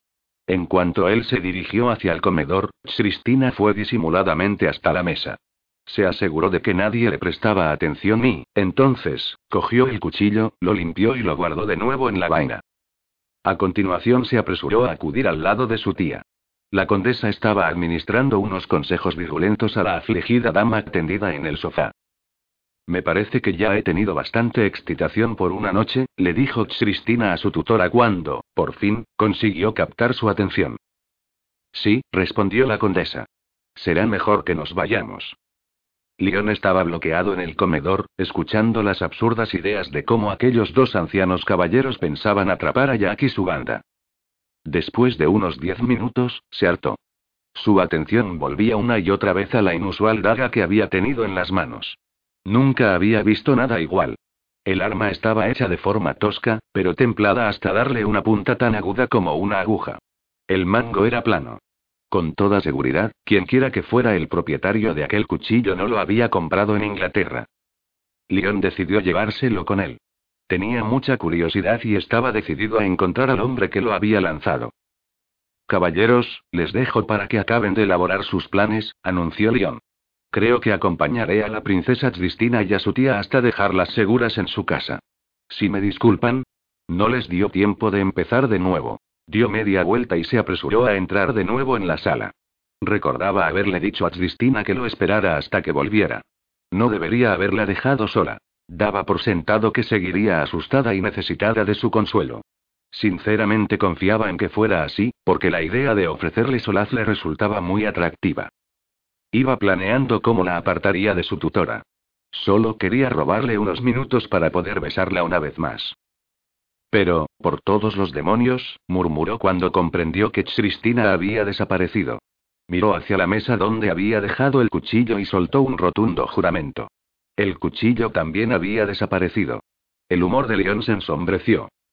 Pensó en preguntar a los invitados, pero todos seguían ocupados hablando una y otra vez de sus reacciones frente al robo. Decidió no molestarse. Se volvió para mirar de nuevo la estancia donde él y Cristina habían permanecido durante el asalto. De repente se le ocurrió una idea, pero se dijo que no era posible. Luego fue hasta el interior del gabinete y lo atravesó hasta quedarse junto al enrejado de la galería. Más de seis metros separaban la galería de la terraza en declive que había abajo. Era imposible escalar desde allí. El enrejado era endeble, demasiado débil para sostener la cuerda y al hombre. Su mente saltó inmediatamente a una conclusión absurda. Movió repetidamente la cabeza con un gesto negativo. Imposible, murmuró. Decidió dejar aquel enigma de lado y concentrarse en lo que de verdad le preocupaba en aquel momento. Leon abandonó la casa de vaquero de muy mal talante. Estaba demasiado furioso para hablar en aquel momento. Decidió esperar hasta el día siguiente. Entonces iría y tendría una larga y seria conversación con Rone.